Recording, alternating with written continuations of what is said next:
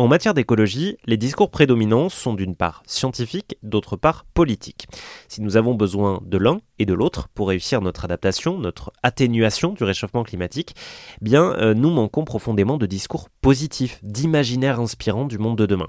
C'est ce que nous propose le mouvement Imagine 2050 fondé par Magali Payen, également à la tête de l'association citoyenne On est prêt. Bah pour inspirer ce monde de demain, ça c'est ce qu'on essaye vraiment de faire avec Imagine 2050.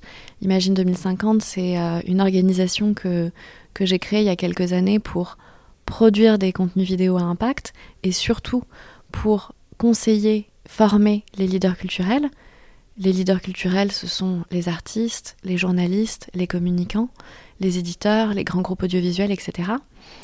Donc toutes ces industries culturelles et créatives. Et, euh, et je crois vraiment que en, leur permettant de comprendre ce qui est en train de se passer, donc en les formant sur ces grands enjeux que sont l'ensemble des limites planétaires, euh, ça leur permettra de transformer leur récit et euh, de mieux transmettre l'alerte des scientifiques d'une part, mais surtout de, de pouvoir incarner à quoi pourrait ressembler ce monde de demain dans le meilleur des cas à travers euh, toutes leurs œuvres, que ce soit euh, euh, des livres, des films, des chansons, etc.